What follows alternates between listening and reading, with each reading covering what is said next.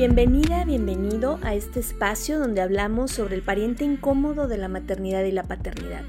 Yo soy Georgina González, especialista en duelo gestacional perinatal y neonatal, y deseo que encuentres aquí un lugar seguro con herramientas que puedan apoyarte en tu proceso de duelo. Oigan, ya estamos de regreso después de una merecida pausa y, créanme que venimos con muchos ánimos, Carla y yo, Carla, nuestra querida productora. Y bueno, primero gracias a quienes se han suscrito al canal de YouTube. Eh, va aumentando las suscripciones y eso se los agradecemos porque nos ayuda a poder llegar a más personas. Digo, la intención no es ser eh, todas unas youtubers, eh, pero sí que este material que con tanto cariño preparamos para ustedes pueda llegar a más personas. Y si te gustaría apoyar al proyecto, por ahí también en algunas de las aplicaciones donde está alojado el podcast, puedes encontrar botones donde puedes invitarnos un café y poder continuar haciendo esta hermosa labor a través de este espacio. Esto es Duelo Respetado.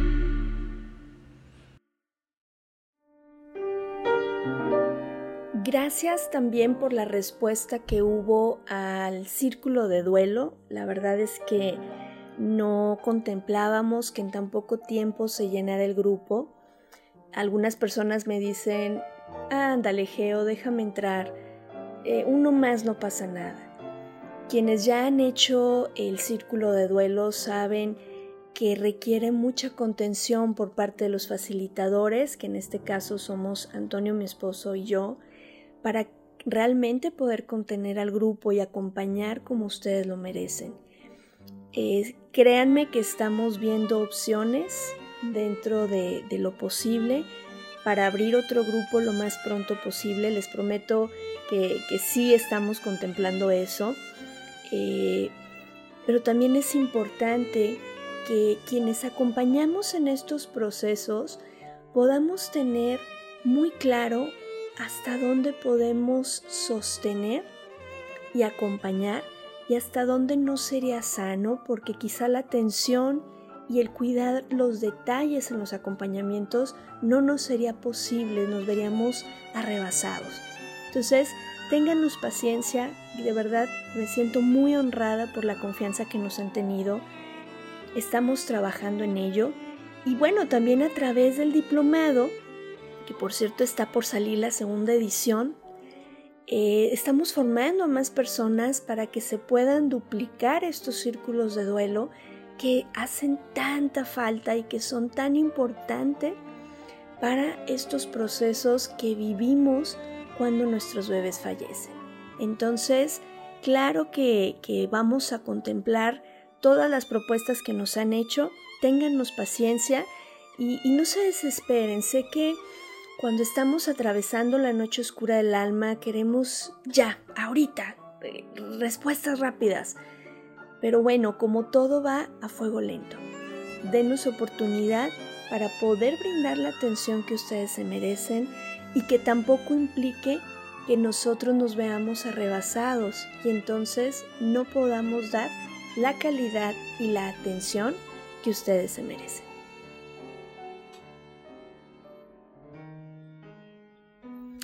Hay un tema que es recurrente escucharlo en las consultas y es, es el tema de la culpa. La culpa es como esta humedad que va saliendo en las paredes en la casa y se va filtrando silenciosamente y, se va instalando. Y cuando menos lo esperas dices, ah, caray, ya tengo toda esta pared o incluso los libros se echaron a perder o la ropa o esta área y entonces ya implica un trabajo pues con otro tipo de materiales, otro tipo de especialistas que tienen que raspar y quitar todo esto. Así es la culpa. De pronto escuchamos frases cuando alguien expresa es que me siento culpable porque usé tacones, porque no me di cuenta que mi bebé ya no se movía, porque si no hubiera cenado eso o si me hubiera tomado las vitaminas a la hora, porque ese día justamente se me olvidó. Y bueno, miles de frases que, podemos escuchar a una mujer, incluso a un papá, eh, decir después de la noticia de un no hay latido o de un pronóstico bajo con la vida eh, en un embarazo. Entonces, en estas circunstancias, eh, lo común que se escucha es, no te sientas culpable. Y esto es un poco eh, el típico de, estoy triste. Bueno, no estés triste. Me encantó un ejemplo que les puse por ahí en, redes sociales hace poco. es un chico en TikTok que me encanta su sarcasmo y entonces alguien le preguntó, eh, tengo COVID, ¿qué hago? Y él le contestó, pues no tengas COVID, ¿no? Así, así es como se escucha cuando le decimos a alguien, pues no estés triste, no sientas culpa. La culpa puede ser una herramienta que me ayude a profundizar en lo que estoy sintiendo, a poder mirar lo que estoy sintiendo, ponerle nombre, resignificar, para entonces transformarla. Cuando yo niego a través de estas frases de no pienses así, no lo sientas así, ya deja de decir eso, piensa positivo, cambia tu, tu forma de expresarte, no, no, no, no, no, cancela eso, no lo estés diciendo. Lo que realmente ocurre es, ok, esta área, esta pared que se está llenando de humedad, esta área de oportunidad en donde yo estoy experimentando la culpa, Ojo, no estoy diciendo que eres culpable. Quienes he acompañado en consulta privada saben que hago mucho hincapié en esto. No estoy diciendo que eres culpable. Estoy diciendo que reconozcas lo que sientes, incluso la sensación física, porque la culpa se siente también físicamente. Entonces, en lugar de atender esa pared donde se está filtrando esa humedad, le ponemos un papel tapiz, que va a quedar muy lindo, pero por abajo sigue el problema. Entonces, una forma de evitar poner ese papel en nuestro proceso de duelo respecto a la culpa es poderla expresar. Y hago nuevamente hincapié, no decimos eres culpable. De hecho, la narrativa en donde tenemos que trabajar es siento culpa, no soy culpable. ¿Te fijas la diferencia entre yo soy y el sentir?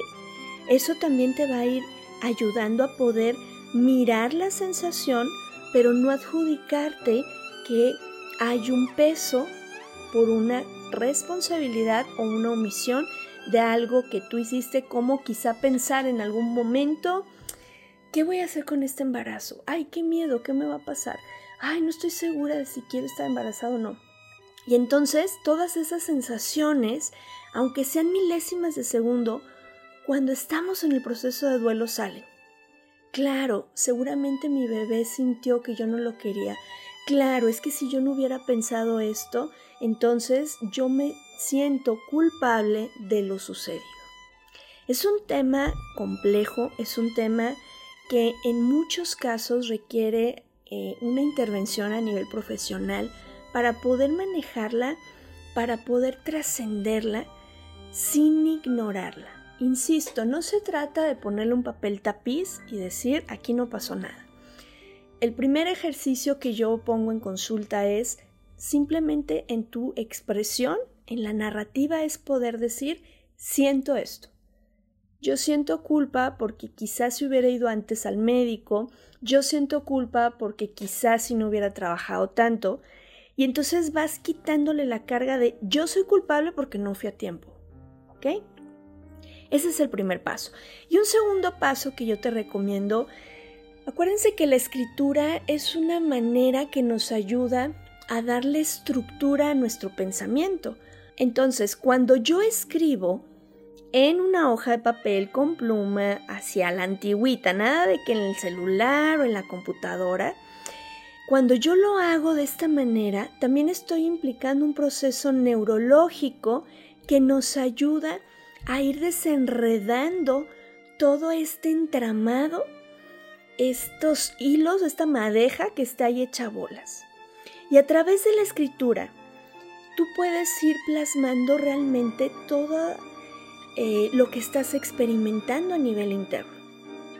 Entonces, escribirle una carta a la culpa nos ayuda a organizar mi pensamiento que me da tanta inestabilidad y que me da mucha ansiedad porque solo tengo este pensamiento que va rapidísimo y me está quitando eh, de mi centro y me está quitando la atención en el presente. Entonces, reconozco lo que siento, siento culpa por esto y le escribo una culpa, una carta, perdón, le escribo una carta a la culpa.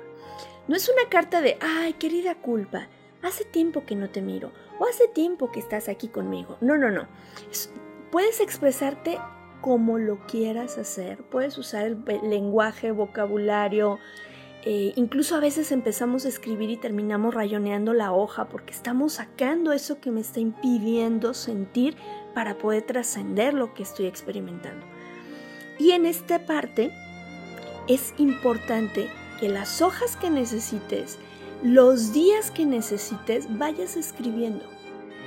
Y a lo mejor una carta a veces no es suficiente. Después de que escribiste tu carta, el paso 3, eh, en el paso 3 lo que vamos a hacer es leerla en voz alta. No necesitas hacer un TikTok con esto, no necesitas compartirlo con nadie si no quieres tú solita, tú solito, pero es importante que te escuches. ¿Por qué? Porque eso a nivel eh, neurológico nos ayuda también a ir creando nuevas estructuras en esta, acuérdate, en esta madeja que está desenredada. Las instrucciones, cuando nos escuchamos en voz alta, van haciendo clic y van haciendo sentido mis pensamientos. Entonces, eh, lees tu carta en voz alta, y el cuarto paso es quemar esta carta. Pero fíjate bien, si yo la quemo desde el enojo, si yo la quemo desde el desdén, sigo, sigo anclada con, el, con esa sensación. Cuando yo lo hago desde el agradecimiento, y ojo, no estoy diciendo que le vamos a decir, ay, gracias culpa, porque gracias a ti, eh, ahora me siento la peor mamá del mundo. Eh, me siento la peor mujer del planeta. No, no, no. Lo estamos diciendo desde, desde la parte de gracias por lo que plasmé aquí y me libero de la sensación. Quizá, insisto, no va a ser suficiente con una carta. Quizá cuando empieces a escribir te va a llegar la ira, te va a llegar el enojo y en lugar de escribirla vas a hacer unos rayones y vas a romper incluso me ha tocado personas que las plumas las han roto. Está bien. Pero cuando yo quemo desde el enojo, sigo rumiando la sensación. Cuando yo quemo mi carta, con toda seguridad, por favor, porque ya me tocó en una ocasión una persona que lo hizo en su oficina y se activaron los detectores de humo y tuvieron que evacuar todo el edificio. Por favor, cuando quemes tu carta, que sea con toda la seguridad posible. Entonces, cuando yo quemo desde el agradecimiento, ayudo también a liberar esa sensación. Y también ayudo a darle estructura en mi cabeza para poder estar más presente en el momento, pero además también poder estar en paz con el evento, así como fue, así como ocurrió. Si haces este ejercicio con estos pasos, pues compárteme cómo te has sentido, cómo fue para ti la experiencia. Insisto, a veces una carta no es suficiente, a veces vas a necesitar más. Y a veces empiezan a salirte ideas, ¿no? Ay, ahora quiero hacerle la carta a quien me dio la noticia, ahora quiero hacerle la carta a quien me recibió en el hospital porque ahí traigo algo torado y también se vale. Entonces, date la oportunidad de poder sacar de poder desenredar esa maraña que tienes ahí, no hay opciones. Recuerda que se los digo siempre. El proceso de duelo, sí o sí, hay que transitarlo. La diferencia es cómo lo voy a hacer. Desde el dolor y desde la negación y desde el no quiero hacerlo. O desde esta parte de decir, ahorita está muy oscuro, es el momento más intenso de mi proceso, y solo por hoy. Hoy me siento así y hoy voy a hacer este ejercicio y bueno, vamos a ver mañana cómo vamos. Este es el proceso de duelo. Estas son las herramientas, acuérdate que el duelo es un proceso activo y esta es una de las herramientas que te puede ayudar mucho con esa maraña, sobre todo al inicio cuando no sabes ni por dónde empezar. Deseo que tu camino en el proceso de duelo sea muy activo, que puedas estar haciendo cosas para obtener tu paz, para poder estar en paz con lo ocurrido y de esta manera desde el amor poder honrar la vida de tu pequeña y de tu pequeño. En esta ocasión llegamos al fin de este episodio. Te mando un abrazo muy grande. Yo soy Georgina González, especialista en duelo gestacional perinatal y neonatal, y deseo que todas y todos podamos tener un duelo respetado. Hasta la próxima.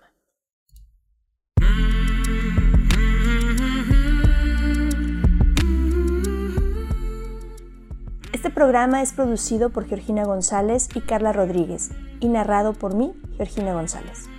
Recuerda seguirnos en redes sociales como Duelo Respetado.